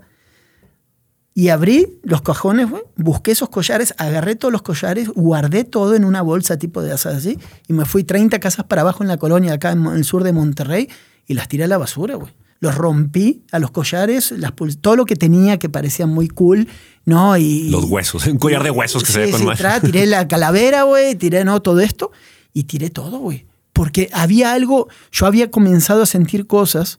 ¿Y, y cuánto puede ser de percepción? Finalmente, a ver, estás hablando alguien estudiado, con maestría. Sí, yo, sí, sí. ciertas cosas dije, acá hay algo que no está bien, ¿no? Después de estos viajes, ciertas cosas, ya me venía tiempo estudiando diferentes cultos, dije, yo esto me lo quito encima, güey. Yo no sé si esto influye en algo de todo lo que me está pasando, lo que siento, pero sabes que yo me quito todo, déjame empezar de nuevo y a limpiar, ¿no? Eh, esta situación. Y está bien cabrón, güey. Porque, tío, somos gente preparada, pero se te va metiendo ciertas cosas, Sí. te vas cargando con energía o te empiezan a mandar mensajes que- y, y digo, ¿por qué esta gente me está hablando, güey, no? De estos temas y a conectar. Y una cosa lleva a la otra. Entonces, el tema de la percepción, el tema de, eh, mental, el tema... eh, se te va metiendo en ciertas cosas, ¿no? No sé por qué te estoy contando esto, pero me acordé. No, no, fíjate que eh, yo justamente fui a una fiesta el sábado Mm. y era el tema esoterismo. Eh, yo creo que para no meterle Halloween y disfraces, pero la chava incluso llevó una, una señora que leía cartas. güey. Ahorita voy con esa historia. Te quiero platicar primero una experiencia que sí tuve. Yo, yo he tenido dos experiencias donde no tengo explicación de lo que pasó. Yo creo que yo tenía unos 13 años y, y creo que puedo ajustar la edad porque mi hermano estaba estudiando en Houston, entonces yo estaba solo en un cuarto, en nuestro cuarto. Mi hermano y yo compartimos cuarto este, hasta que yo salí de la casa. Pero me acuerdo mucho que era un invierno así como este, frío. Eh, todas las mis mi cuarto eran dos ventanales gigantes, este, pero que vivía las ventanas cerradas, no cerraba las ventanas, hacía frío y yo me encontraba haciendo un trabajo escolar. Me acuerdo que tenía de estas mesitas que se doblaban. ¿Te acuerdas que pasaba el viejo y te vendía Ah, el sí, paquete, sí. de- de- paquete de tres mesas y se doblaban todas? ¿no? Entonces yo tenía una ahí, tenía eh, un diccionario Larousse, eh, de esos diccionarios que dan miedo, güey, así viejísimo, eh, unas pastas guindas, así. Sí, Era un- sí, sí, los de antes, Era un antes. diccionario que mi mamá había heredado posiblemente de mi abuelo y no sé dónde venía de antes de ahí, ¿no? Entonces yo me acuerdo tener este diccionario enorme, abierto. Tenía mi libro de texto acá y mi libreta y no sé qué. Estaba preparándome para hacer un trabajo. Entonces yo estaba sobre mi cuarto, había un librero enorme sobre, sobre una de las paredes y arriba de ese librero teníamos todos los, este, que las cartulinas y todo este tipo de cosas. Entonces la puerta de mi cuarto estaba abierta, yo veía perfectamente hacia el, hacia el fondo del, eh, del pasillo, estaba el cuarto de mamá. No estaba mi papá, estaba mi mamá en, en su cuarto y yo en el mío haciendo la tarea, ¿no? Total, eh, yo veo de que, oye, necesito la cartulina, entonces yo subo este librero así de chango, ¿verdad? Y empiezo a agarrar y de pronto empiezo a escuchar que el diccionario enorme que estaba abierto justo a la mitad, o sea, no había abierto una página específica, simplemente a la mitad para, para empezar a, a ver, se empieza a ojear, pues, Santi. No. Te lo juro, te lo juro. Eso, o sea, es algo que yo he tratado de buscarle, una ráfaga de viento, no sé qué, no. O sea, empieza el diccionario, pa, un- una hoja por hoja. ¿Y lo viste tú? Entonces yo estaba así, o sea, yo lo escuché y ya tenía el, el cuerpo eh, chino, o sea, me, me- me asusté rápido o sea, y volteé y veía que este diccionario estaba así. Entonces te lo juro que volteaba, las ventanas estaban cerradas, el ventilador estaba apagado, no había ninguna ráfaga de aire, la casa estaba completamente cerrada porque hacía un frío de la chingada. Pero el, el- el diccionario empieza a hacer esto, una, dos, tres, cuatro, pasar hojas. Entonces yo me empiezo a tensionar. Para yo poder salir del cuarto tenía que pasar por esta mesa que estaba ahí. Entonces digo, chingado, ¿qué hago? O sea, me bajo, corro, me quedo aquí hasta que se detenga. Y de repente el diccionario empieza más rápido, Santi. O sea, no había forma de que una ráfaga de aire pudiera ser simplemente hoja por hoja y luego de repente empieza. chat, chat, chat. No. Empiezan así. Yo me pongo chinito, de hecho, todavía me pongo un poquito chinito. Doy el brinco al cuarto, corro al cuarto de mi mamá y, le- y mi mamá me ve entrando y me dice, o sea, me ve pálido, pálido. Me dice, ¿qué tienes? Y le dije, no, nada, mamá, nada. Y como que me senté ahí con ella, ahí en la cama, y me acosté y me puse a ver la tele y no quise ni siquiera decirle porque no quería hacerlo real, o sea, no quería Claro, claro. platicarlo, ¿no? Eh, me tardé, era en la tarde, me tardé en regresar a la habitación, pero el diccionario estaba cerrado, güey, cuando regresé. Cerrado. Cerrado, güey. Hijo. Entonces, Eh, creo que esa vez Dorcí dormía en mi cuarto, pero creo que con el, el foco del baño prendido, ¿Y el- abierto. ¿Y el diccionario? El diccionario, lo- o sea, da cuenta que lo- no, o sea, la verdad no me acuerdo si lo saqué al cuarto o no, simplemente eh, sí es algo que me tocó verlo, güey, y te lo te aseguro, te aseguro por mi familia que no había, no era una ráfaga de aire. No, algo le dio vuelta a ¿Y ese tiene la imagen todavía grabada así de, de Ten- ese el, diccionario está en la, el- está en la casa, Ah, está en- el está, en mi, diccionario. está en mi recámara así de, de- porque te digo, teníamos este librero enorme donde mis papás, como eran ambos maestros, muchas veces tenían ahí sus libros de texto. Sí, lo de sus- siempre, lo sí, que se sí, sí. usaba antes, no tener los Entonces, diccionarios y todo. ese, esa vez sí vi algo donde el pinche diccionario se estaba dando vueltas solo y yo lo vi, güey. Y no me convencen con nada de que era aire o algo por el estilo. Tengo otra anécdota, Espérame, no sé no, sí, espérame, anécdota, que me El- tocó más cabrona Espérame, el, con diccionario, gente. ¿El diccionario dónde está? Está en casa, en casa de mis papás. Ahí está. ¿Y lo has vuelto a tomar ese Lo he, visto, lo he visto un par de ocasiones ahí, pero ni siquiera lo abro. O sea, solamente lo veo en alguna ocasión. Cuando regresé de la militar, me acordé al verlo de la historia y quise checar sobre la, a ver, qué, qué edición es o algo por el estilo, que tenga una conexión así. No lo abriste nunca. No, ya no. Dije, no quise. O sea, simplemente dije, es algo que en esa ocasión no recuerdo cómo. Ahorita quizá le, eh, me asoció un poquito con este muchacho que cuentas historias. A cómo te aíslas tú de eso que pasó. Sí, lo bloqueas, güey. Sí, tratas de bloquearlo Claro. y no volver atrás a ello. Y este, y sí fue bastante, eh, ah, sí me sacó de pedo, porque era la primera vez que yo tenía un, algo que a mí no me No, platicaron. cabrón eso. algo Igual- que no me digan. No, primero, sí, claro. O sea, a ver, mecanismo postraumático es bloqueo, me olvido, no existe más. Sí, Después hay ciertos disparadores con el tiempo de que te hacen volver. sí. Ahora, estando ahí ese, eh, ese diccionario, Joel, hay que ir por ese diccionario. Hay que quemarlo, le dijo su pinche madre. No. Bueno, es que también hay, hay esos mecanismos, Santi. Tú estos collares los destruiste y Sí. todo, pero la gente creyente en esto, por la ejemplo, dice. no, yo lo rompo todo. Es Sí. que sentía que había algo ahí, dije, o me está empezando a ir mal o algo pasa. de- empecé a conectar puntos, saqué todos esos y, y lo rompí, lo tiré. Ahorita me ¿Eh? acordé, me acabo de acordar en este tema de tirar las cosas. Nosotros teníamos ahí el rodeo Los Jacales. Ujú. Lo tuvimos ahí en un tema de compraventa mucho tiempo. Nos peleamos con la gente de los dueños y, y también entraron los Hank cuando metieron al caliente. Sí, me era, un, acuerdo. era un broncón, ¿no? Sí. Pero me acuerdo mucho, Santi, que una vez habíamos empezado temporada de rodeo y había un aire lavado ahí en las, en las, en la taquilla, en la mira, en la mera taquilla, ¿no? Entonces yo me acerco a prenderlo y empieza ta, ta, ta, ta, ta, un desmadre de ruido. Ah, cabrón, o sea, lo apago. Entonces, a ver, chécale a ver qué tiene. Sacaron una cabeza, no sé si era de gato de mandril, te lo juro. Una cabeza de algún, algo con colmillos. Tenía dos cuchillos de estos de, los dientitos, de, o sea, el del De cuchillo. Tramontina. De- así, dos cuchillos así cruzados atrás y una bola de, hilo rojo y pendejadas así, pelo de no sé qué y la chingada. Y estaba escondi- Adentro. escondido en el clima del aire lavado ahí del, del rodeo. güey. Entonces, cuando yo lo veo, ahí voy de casi creo que no, no, no, no, no lo agarres. O sea, decía, no, no lo agarres, no, no, espérate tantito y que no sé qué. Y ya no sé quién fue y la chingada y que el agua bendita y lo que tú quieras. Digo, yo no sé si eso jale o no jale, si funciona o no funcione, pero bueno, al menos la intención y la vibra de encontrar algo así sí No, te pone, no, sí no, te pone sí. en alerta, güey. No, claro. No me acordaba yo de eso, fíjate, eso nos pasó y, y, y, digo, lo vio en aquella ocasión como mi abuelita se acercaba Sí. mucho cuando había eventos, lo vio y dijo, no, no, no, eso no, y la chingada, o sea, no lo toques. algo más tranquilo. Ya después de tu diccionario ya, ya me preocupé. Eh, tengo que ir por ese diccionario. Sí. Hay que ir por ese. Fíjate, al ratito a ver si, si voy por él y subo una foto. No, no, o sea, nada más tomar una foto, no lo agarres tampoco. no lo o sea, traigas, no lo traigas al canal. No te pases de lanza, no, no, tampoco quiero. No, no, habría que ver qué edición, de dónde es o qué. Estas cosas random, güey. Estaba trabajando para Milenio Televisión hace, no sé, cuando estaban buscando al Chapo Guzmán, hace cuánto fue eso, 6, 7 años, 5 años, no sé hace cuánto. Y me dicen, bueno, voy a ir en uno de los grupos de búsqueda del Chapo Guzmán acompañando a la fiscalía, a los soldados. Me dicen, carnal, avionetita. Y bueno, total que me paso en avionetita volando ahí por el Triángulo Dorado. Y aterrizamos en Guadalupe y Calvo. Guadalupe y Calvo es uno de los, de los pueblitos pequeños clavados en el Triángulo Dorado. Ahí, en una de las zonas conflictivas en, el tema de crimen organizado y de narco. Y me, me dicen, no, nada más que el alcalde es medio especial, no sé cuánto. Yo, bueno, está bien. Obviamente, eh, no confías en nadie, ¿no? Yo ahí caminando en el Triángulo Dorado. Lo conozco al, al- al alcalde, ya ni me acuerdo cómo se llama, por ahí tengo las fotos.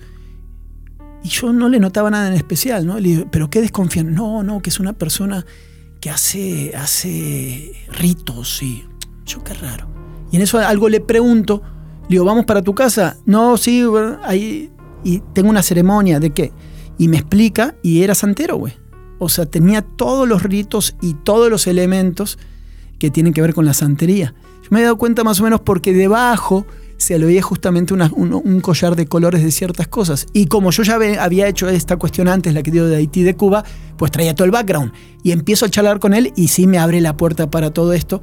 Y a partir de eso empiezo toda una charla filosófica, mística, de ritos, porque él sí hay sacrificios, que los animales, que todo esto, pero que él lo veía como muy natural, ¿no? Porque era santero, pero además estaba todo el tema del narco alrededor, o sea, no era el lugar indicado para, para justamente hacer este tipo de cosas. Y te lo cuento esto como a veces la gente puede igual después de eso hacer leyendas urbanas por el desconocimiento y todo eso. No, que ahí se sacrifican personas. No, espérame, tampoco para tanto, ¿no? Claro. Pero sí tienes que entender un poco el contexto de todo esto y resulta que este alcalde pues tenía ese perfil. Raro, ahí, pero bueno, era una cosa más para entenderlo. Igual ya me quedé pensando en tu, en tu El diccionario del mal. diccionario. Manda una, con una foto. Para, para todos los sectarios que nos están escuchando, Joel. Es que sí, sí era un, sí era un diccionario que, y te lo juro que tú lo veías y digo, no era el Necronomicron, ¿verdad? No era un pinche libro satánico, ni era No, un es un simple diccionario, un- un Larousse. Muy viejo, una edición 1900. Como cualquiera tener- teníamos en nuestra casa nuestros papás. Sí, sí, era, era, era heredado de mi abuelo, güey. Pero, eh, digo, esa, esa vez, yo, como dices tú, uno trata de aislar esto porque también tu lado crítico, tu lado eh, escéptico, trata de ganar y buscar una explicación. Sí, claro. Yo cuento hoy, hoy esta historia simplemente porque a lo largo de los años yo estoy bien consciente, no había tomado, no, o sea, no tenía Sí, nada. no venía fumado, cuerpo, ¿no? Nada, nada, nada, nada. Yo volteé y vi cómo un diccionario se ojeaba solo se detuvo y luego se empezó a ojear rápido solo, ¿no? Este, entonces, hasta llegar a cerrarse. Y te digo, tú voy a, voy a ver, voy a ver si me echo una vuelta a casa de papá al rato y subo una foto del diccionario para que la gente tenga el contexto. Pero fíjate, y eso es, bueno, te toca a ti solo. Dices tú, bueno, pues a lo mejor yo me fui con la finta, lo que sea. En este mismo rodeo que te platico, eh, en las noches se juntaba a ensayar un grupo. Ok.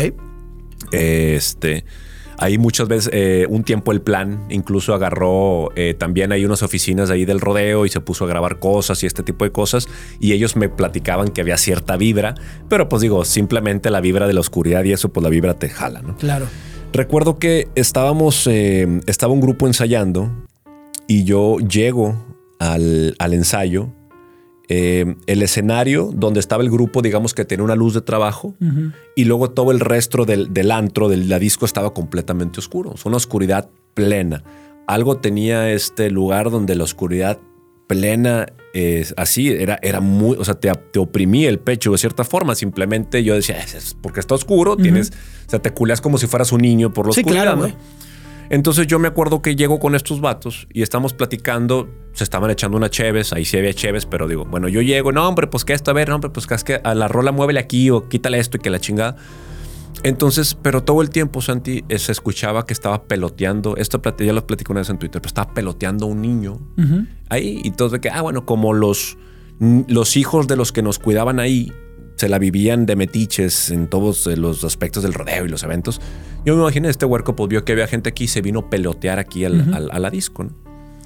Entonces esto- estaban estos vatos tocando, de repente se siente como que un bajón de luz, se va la luz como por tres segundos, cinco segundos, algo muy poco, y regresa y todos de que, ay, ay, como que la, la risita nerviosa, el quitarrisas de que, ay, de que la chingada y que la madre.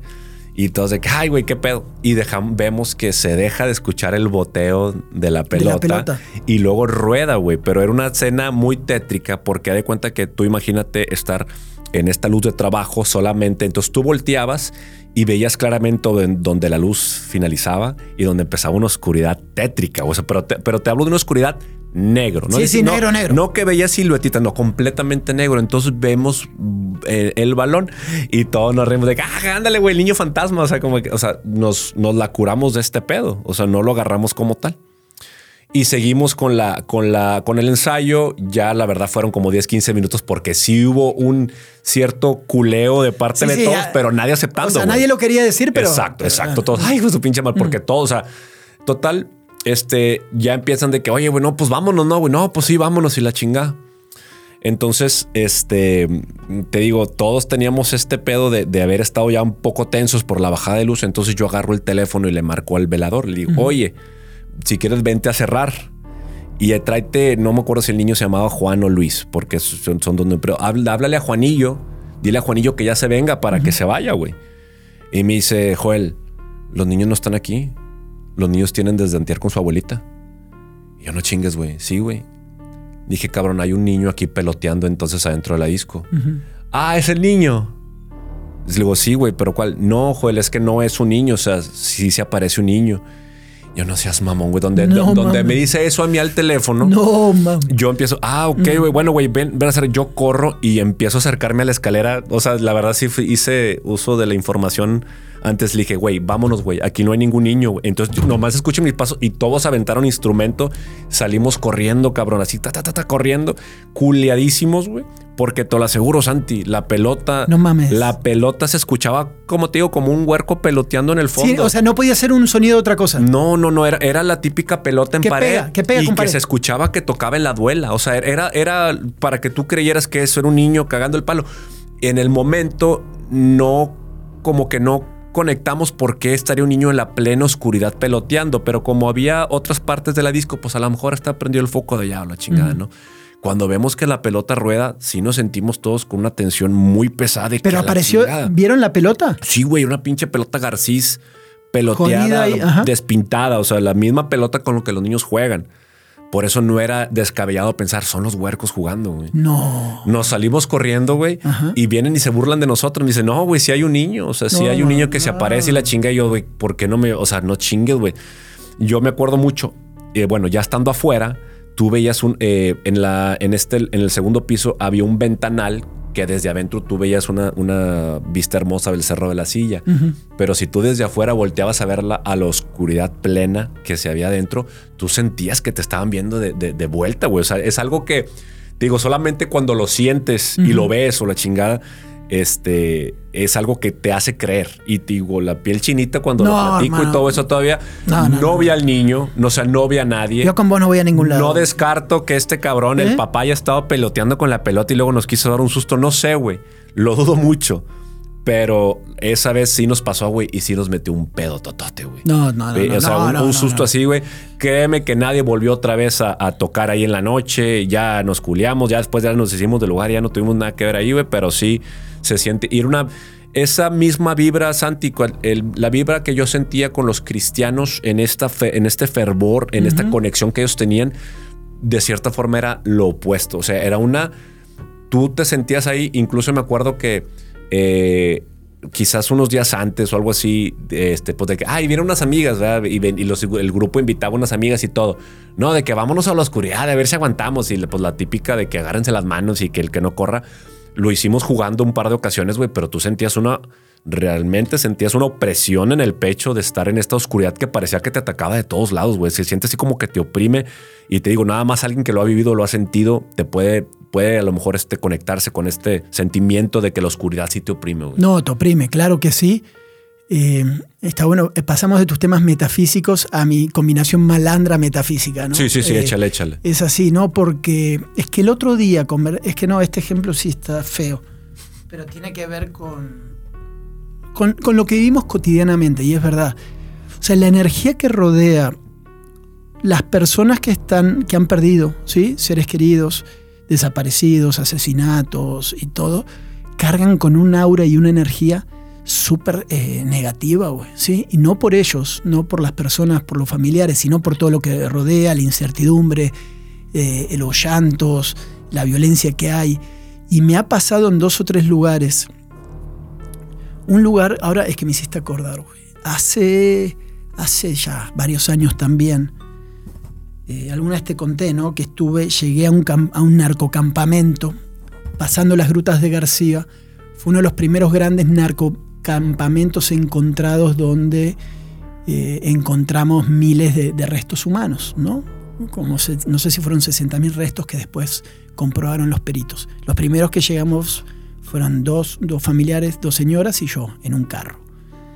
Nos animamos a ir, llegamos, encontramos el lugar, localizamos la energía que sentía ahí, te juro, yo no estaba culiado por, porque podían llegar los zetas otra vez o sepa la madre. Pero tú, otra vez, yo soy muy de así como de, acucli- de ponerme en cuclillas y como que apretarme en un lugar y como que quedar como invisible, ¿no? La energía que se siente en esos lugares. Y, yo me ponía a ver los lugares, la tierra, y decía, ¿cuánta gente pueden haber matado acá? ¿Sí? ¿Cuánta gente perdió la vida acá? Gente eh, asesinada con dolor, ¿no? Eh, bajo torturas, bajo de la peor manera. Y todos estos lugares donde me ha tocado trabajar en los últimos años tienen una carga, güey, de energía muy parecida a algunas cosas que tú cuentas que me ha parecido después en situaciones de iglesias u otras cosas. Es muy difícil de explicar, güey. Pero, pero sí, sí, sí lo sientes. Es como que tú pudieras comprobar que ahí pasó algo, güey. ¿No? Sí. Solamente por, por la carga esta, ¿no? Yo luego hablando con familiares, hace poco entrevistaba a alguien, que no voy a decir a quién, relacionado también con una muerte violenta, y gente que estaba cercana, me dijo, Santi, estamos asombrados de, de la energía que había en el lugar una vez capaz. Digo, pues así es, güey. ¿no? Capaz tú no estás acostumbrado, pero es la energía que carga esta gente, güey. ¿no? Sí. Y, y muchas veces no se puede explicar. Y, y- y- y quien se encarga de temas más metafísicos luego te puede hablar de presencias, de situaciones, de cosas y de todo. Por eso yo sí creo, güey. ¿Entiendes? No creo en esta mamada, perdón por decirlo de esta manera, en toda esta estructura del oro del Vaticano y si no te confiesas vas a ir al infierno. En eso no. Pero sí hay una conexión, güey, ¿no? De, de algo un poquito más allá que hace que, que pasen cosas.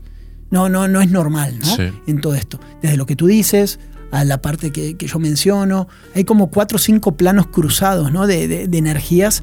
Y que en estos momentos, Halloween, Día de Muertos, como tú quieras eh, llamarlo, como que todo se vuelve a conectar, ¿no? Sí, o sea, no, no confundamos que Halloween solamente es, un, es una celebración comercial de Estados Unidos. Sí hay un tema satánico, misas satánicas. De hecho, no sé si te ha tocado ver, pero eh, todo octubre, si tú quieres eh, adoptar un gato, no te no, puedes adoptar gatos negros. O sea, el gato negro no te lo no te lo dan para que te lo lleves a tu casa porque había esta tendencia de misas negras, de Claro. sacrificar gatos negros.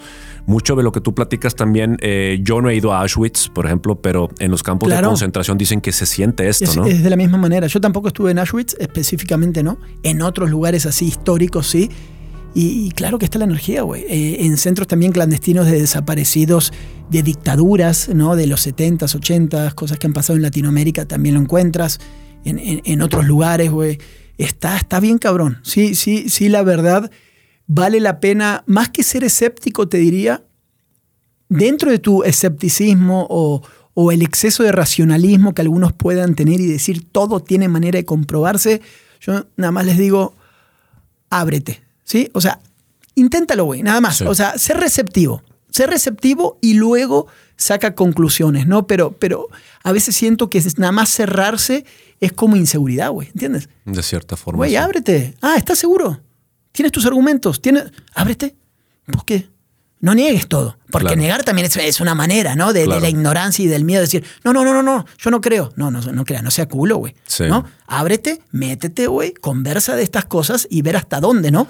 Y a ver si tienes la capacidad después de salir de, de buena manera. Sí, o sea, sí hay que también despegarse. O sea, entiendo que el- el- eh, la religión es el opio del pueblo, claramente, pero creo que sí hay un punto menos, eh, quizás menos extremista, un punto donde sí hay este tipo de creencias. Aquí en Nuevo León, aquí en Monterrey, tenemos muchas eh, situaciones, Santi, donde vienen arrastrando este tipo de situaciones, ya sea porque hubo un crimen ahí, porque hay, hay historias alrededor de lo que pasó. Una de las eh, grandes cosas es la casa de Arramberry. ¿Cómo andamos de tiempo, Hugo? Eh, tenemos 10 minutos. 10 minutos. Quiero, eh, igual y repasamos los siete lugares más, Dale, dale, dale. más eh, eh, digamos que representativos de fantasmas en, en Nuevo León, Dale. en Monterrey, donde usted quiere pasar una experiencia, quizás este, no sé si se puede usted meter ahí, pero si quiere tener un tour por estos lugares, digo, la casa de Berranberry. Ok. Tiene su origen en un macabro asesinato ocurrido en la casa localizado, obviamente en la calle de Renberry, casi esquina con Diego de Montemayor. Fue un crimen el 5 de abril de 1933, en esta época todavía donde... Hace casi 100 años. Hace casi 100 años, exactamente, donde Antonia Lozano y su hija Florinda, quienes fueron salvajemente golpeadas, violadas y posteriormente asesinadas por Gabriel, un sobrino de la fallecida. A partir de ahí se empezó a comenzó a eh, detectar actividad paranormal, gritos inexplicables, sombras y presencias extrañas comenzaron a ser percibidas por vecinos y gente que pasaba por un lugar. El lugar todavía permanece en pie, pero tiene bloqueado para evitar el ingreso de curiosos. Es una casa donde obviamente se quedan estas vibras. Hemos visto mucho en Estados Unidos estas películas de mm, El Conjuro. Sí, claro. Se basa mucho en este tipo de eh, posesiones eh, diabólicas donde resultan asesinatos en serie prácticamente, no en serie, porque no digo, no, pero digamos que el, el familiar acaba con la, con la familia y se vuelven estos pesados. Santi, ¿tú sabías que en Estados Unidos si tú vas a vender una casa y hay fantasmas, o sea, hay alguna presencia, tienes que declararlo? Ah, no sabía. Sí, sí, sí, O sea, sí. tú tienes que decir que vienes arrastrando eso. güey. Sí, tienes que decir, hay una, hay tema paranormal y lo tienes que decir, porque si tú vendes una casa por X o Y, llega el inquilino nuevo y detecta estas actividades, te pueden demandar y regresar, o sea, quitarte la casa. Decir, oye, ¿sabes qué, güey? El, el, vato que se aparece en el closet, yo no lo quería, güey. Dale Ah, para su madre, atrás. sí, güey, sí. Cosa por el estilo. Es, o sea, es, imagina, es que imagínate, ¿Eh? don- donde la, la ficción o este te- esas creencias se juntan Claro, con un- un- una transacción inmobiliaria. No, o sea, no, y más que los gringos, ¿no? Que tienen todo tabulado, hasta el fantasma. Definitivamente. Y hablamos, pasamos a una de las casas más famosas, Santi. Aquí tú ves la foto claramente. Sí, la Es Casa de los Tubos. La casa de los tubos, donde cualquier persona del sur la identificamos rápido como Sur- una. sur de Monterrey. Una, sí, como una estructura eh, pues muy extrafalaria para lo que es usualmente la arquitectura en, en Monterrey. Está en los límites de Guadalupe con Monterrey. Eh, se le dice de los tubos porque tiene una forma ahí circular. A ver si Hugo nos pone aquí una foto mamalona. Este, y dice que la leyenda queda que la, casa se quedó en obra negra debido a una terrible tragedia ocurrida ahí. Una niña que usaba silla de ruedas murió al caer por una de las rampas que construyeron en el interior se dice que el papá le estaba haciendo a la hija esta casa que tuviera estas rampas y todo. Y en un tour por la casa la niña se va, Se va. por una de las escaleras o una de las rampas y fallece. A partir de ahí hay obviamente eh, sombras, de gritos eh, de la niña fallecida. La casa ya fue vendida hoy y está siendo remodelada. ¿Tú te, le atorarías a comprar algo así? Mira, vi por ahí un render o algo que mostraron en su momento cómo va a quedar la nueva casa de los tubos y era espectacular, ¿no? Finalmente Sí. es una propiedad que vale muchísimo Sí, sí. en una de las zonas ahí ya más tradicionales de la ciudad. Puta, no sé, güey. No sé. Si tú me dices ya que está tan ahí presente esa situación, no sé. La verdad, si voy a meterle 10 millones, se lo meto capaz en otra casa de al lado, güey. No en esa. Sí, sí, ¿Eh? sí. ¿Tú? Sí, no, yo también. O sea, no necesariamente. No, esa ca- es el pedo, Santi, que esa casa no va a costar 10 millones. O sea, yo creo que en obra negra de costar unos 15, 20 melones simplemente por. Porque tiene, tiene demasiada obra, pero el, el peñón así donde está. No, como está espectacular. Está, sí, bueno, espectacular. Es verdad. 10 me fui muy abajo, sí, Sí, 20, 20. Ya sabes cómo está la burbuja. Sí, aquí. sí, perdón, perdón, Este, perdón. No que, también los queremos asustar con los precios de las casas en Monterrey. Ahí está. No sé, usted, mándenos mensajes. ¿Se animaría usted a comprar? O imagínate que digan, ¿sabes qué, Santi? Te la dejo en 3 millones, güey. Es más, si te incluye al padre que vaya y la bendiga. Puta, güey. ¿Sí le atoras? Sí, yo sí, güey. Sí, sí, sí, madre. Mínimo para hacer paseos de, no, de- no, terror, güey. No, no, a ver, la compro en tres y la vendo en 20, güey, ¿no? Algún gringo que no sepa cómo está el pedo. Sí, nada más que con eso que dijiste de que tien- nada más no voy a explicar. Pero ¿quién, ¿a quién le vendemos la casa de los tubos? Tiene que ser alguien totalmente un, un extranjero. O alguien que no sepa qué pedo. Sí, o sea, nos queremos chingar a alguien, ¿no? Ah, sí, sí. Así la secta siempre con sus consejos morales, ya saben, chinguense a alguien, la cumplan menor y después la subimos. Bienvenido a. Monterrey. Very good. Eh, todos estos historias, Santi, tú sabes, ya nos fuimos por las casas embrujadas, donde Sí. hubo asesinatos, donde hubo accidentes eh, trágicos, pero la clásica, la que todos sabemos, la que cuando vamos a visitar un familiar enfermo, nos toca ir por ahí, estar en estas guardias de noche, Sí. un hospital es muy tétrico y tenemos la clásica historia de la enfermera de la Clínica 25. Esta enfermera Sí, que se acercaba no, no, con los pacientes, a muchos reportan que la enfermera cambiaba... Oye, pero espérame, ¿eso, es ¿de cuándo es esa historia? Esta, eh, pues es que esta- Bueno, deja- no, la- es la- que hay que entender lo siguiente, y acá vamos a tener que frenar y después seguimos con otras, Sí, sí, para mandar saludos a la gente porque nos tenemos que ir. Sí. Güey, venimos de 10 años de violencia extrema, ¿no? Y el COVID. ¿Sabes las historias de... Tiene que haber unas historias, güey. O sea, ahora somos contemporáneos al pedo, güey, ¿no? Sí. Tiene que haber, tiene que haber. Historias actuales, eh, todo lo que ha pasado, güey, los cementerios, eh, las cremaciones, las funerarias, todo lo que pasó en estos dos años, güey. Tiene que haber muchas historias. Tiene que haber muchas historias. Fíjate que eh, la gente, cuando los, de- los de Pixar eh, hacen esta de Coco Ah, y ¿Coco? hacen que la cultura mexicana es mucho de celebrar la muerte, nosotros aquí no, güey. Eh, No, o sea, la, la neta no, muerte sigue siendo. No, vete a Páscuaro Sí, y, sí, sí. y para otros lados. Acá, Acá no tanto. Manda algunos saludos. ¿Quieres decir algo más? Sí, nomás, bueno, la- eh, las historias es la enfermera de la Clínica 25, Sí. el niño del violín eh, del Panteón del Carmen, estas estatuas que parecen cobrar vida durante la noche. Las aparecidas en la curva de la pastora, esta yo no sé, güey. Esta no sé cuándo es. No, pinche elefante. Eh, fundidora dice que también tiene obviamente en estos hornos y el parque Alamey. Ese es uno de los lugares también más este eh, donde hubo un crimen. Fue el asesinato de una joven mujer y ahora se escuchan gritos también en el parque El Alamey. Pero Muy bueno, bien. tenemos preguntas de Santiago ahora. Te aventaste Eh, hice, el- hice un video, hice Sí, un sí, sí, video, yo vi. hice un guapo, video, guapo, hice un vi, video, hice un video, traté de, de manejar perfil eh, Joel Cano, pero no me sale, güey, no me sale. Eh, a ver, eh, va rápido.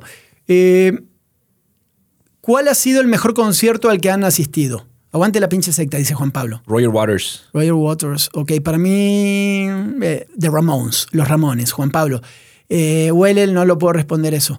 Eh, ya me siento como tú. Eh, Marcela, ¿qué jugadores debían ser baja en rayado? Ya. Ah, Funemori. eh, eh, eh, Pizarro dio like, ¿eh? Escuchó con atención tu, tu- tu comentario. Sí le dio like. Sí le dio like. Ah, qué bueno, qué bueno. Ojalá Sectario. que ella pronto se vaya. Sectario, ¿cuáles son los mejores tacos nocturnos de New Lion? Hijo de su madre. Nocturnos. Nos vamos a las a de la barbacoa. Yo siempre caigo en los Félix acá de Garzazada porque me queda por acá. Sí, sí, sí. Eh, experiencia para ya eh, ta- llegar a entrar en conflicto armado Rusia y China. Nah, yo creo que no. Son, No. son dos cosas que no. ¿Te disfrazaste? Dice Elija. No, no me disfracé. No te disfrazaste, pinche, estamos nada. ¿Cuál será el fiscal general del Estado? No sé, pinche Blanco Durán. Hay como 40. Blanco Durán quiere meterle política. Y bueno, hay como 60 candidatos, hasta dice, hasta el policía se metió, este, yo pensé no lo iban a dejar, ¿cómo se llama? ¿Fácil? No, no, este el que era alcalde de Monterrey, y mm, el alcalde de Monterrey anterior, ¿cómo se llamaba? Pues Cienfuegos. Que me encanta que no De sabe- Monterrey, de Monterrey, no es de la Garza, ¿no? Pues de la Gar- ah, es- Ah, Adrián de la Garza. Adrián de la Garza. Adrián de la Garza. Me encanta que no sabe nada de No, Guadalupe, Vale, vale. Cienfuegos es, es, es, eh, Guadalupe, perdón. No, sí, Cienfuegos no, no ganó nada. Mm, Nueve Reinas, la mejor película argentina, es bastante muy buena. Eh, Elon Musk, ¿qué hacía por acá? Elon Musk no sé qué hacía aquí, pero hoy está causando controversia porque parece que Twitter empieza con grandes cambios. Abusado, Santi, porque te afecta a ti, me afecta a mí. ¿Qué? Que se dice que si tienes la palomita azul, la verificación, Sí la tengo que. está Elon Musk considerando cobrarte 20 dólares al mes por conservarla. ¿Cómo? A chinga. Sí. O sea, imagínate Chinga, hoy. chinga, ¿qué? Así es lo que están diciendo. ¿20 dólares? Ajá. ¿Qué quiere? Ay, ¿le peguemos a la mamada por el estatus o qué? Pues no sé, güey, pero pues digo, ya 5 mil pesos al, al año por tener la palomita verificada se me hace una mamada. No sé. Pero es un tema de, de credibilidad, ¿no? que tiene es. que ver con el trabajo. Yo creo que son. Ah. estas, son estas noticias que salen extremistas y que luego ya tocan un poquito, pero siendo Elon Musk, no sé. Sí. Supuestamente les dijo, les dijo al equipo técnico de Twitter, tienen para el 7 de noviembre para tenerme un esquema de cómo se cobra este pedo, si no nos vamos. Ah, no mames, no mames. ¿Para qué lado inclinas tu cabeza cuando comes? ¿Es un albur? No sé, güey. ¿Qué lado inclinas tu cabeza? No, pues la dejo derecha, güey. Sí, pues sí, ante Y el que todo, se quiera ¿no? sentar a comer, pues con Por las confianza. dudas, ¿no? Ahí Sí. está firme. Eh, eh, ¿Va a haber reunión de sectarios? Híjole. Y es como un, es como la casa de los tubos, güey, ¿no? O sea, sepa la madre. Guga, un saludo. Aldo, eh, ¿crees que afecte el último partido de la asistencia al estadio? Sepa la madre. ¿Qué opinan de la llegada del Tato? Rápido. Aldo, te ama. Santi, te amo. Eh, Joel, te amo. Aldo, bueno, tenemos nuestro momento homosexual. Sí, Yo también sí. los quiero a todos. Somos gays a veces, ¿no? ¿Tú también? Hay que, abrir- hay que abrirnos al, al amor fraternal. Sí, sí, sí. Yo me divorcio, tal vez me case con un hombre después. Estoy nunca viendo se sabe. Jeffrey ¿eh? Dahmer. Ahorita estoy viendo Jeffrey Dahmer y ah, cómo, trae, cómo, cómo el tema gay Ah. está bien cabrón, güey. Sigue, sigue, sigue, sigue. Eh, no sé cuál es el tema, bueno, no importa. Eh, ya hablamos de las supersticiones, saludos para Fran Rangel, para Arturo Ibarra, ya hablamos de las historias de terror, saludos para todos. Sí, Joel se la voló con lo que ya acabo de contar. Cuando invitas a, a no, no sé, está muy cabrón leer los mensajes. Eh, al, Almada para técnico de la selección, ¿te gusta? Eh, dice Roberto. Uy, yo creo que nunca vamos a confiar en un técnico así para la selección, la verdad. Eres mamador, dice, ¿cómo ves la temporada de Checo Pérez? ¿Mamas ese pedo? ¿No, te No, gusta? la, la verdad, o sea, quisiera ser más eh, de Fórmula 1, no, la verdad, no. Qué bueno que gane, qué bueno que le vaya bien, Sí. pero honestamente no. Rodolfo dice. ¿cómo van con Attack on Titan? Ya terminó, ¿no? Ya terminó, no estamos esperando la última temporada. Ok. Eh, ¿Los candidatos a la presidencia de México? Marcelo Ebrard, ¿Sí? Claudia Eh, Sheinbaum ¿Sí? Y no sé, el PAN, el PRI. Preocúpese usted si no, sí, preocúpese por su país porque Sí. ni el PAN ni el PRI son oposición real y yo creo que tenemos otros seis años de Morena. Y pónganse las pilas porque si no nos va a tocar. Ahí está. Y comentario eh, sagaz. Eh, Parda, experiencia paranormal, ya lo dijimos. Si me caga Barrón, a mí, no, no, Chuy no hace su trabajo, es un muy buen amigo. Eh, listo, ahí queda. ¿Cuál se- ¿Listo? Y con algunos. Con eso nos vamos, ¿te Muchas parece? preguntan para un Sí, ratito. eh, Muy bien, muy bien.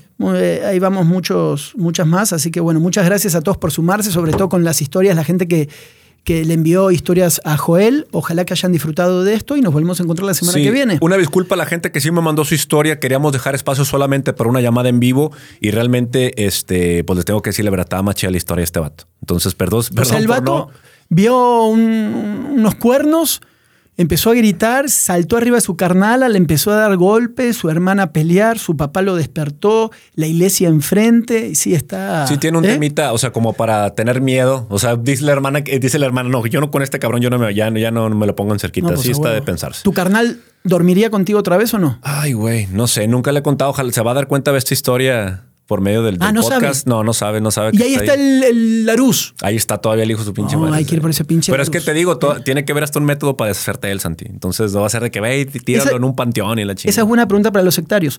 ¿Cómo deshacernos de una manera adecuada, energética, del el Larus de Joel de un libro satánico. ¿Dónde? Bueno, ya te mamaste, o sea, es un pinche Larus. Pero bueno, sí. Chao, bye. bye. Nos vamos, bye.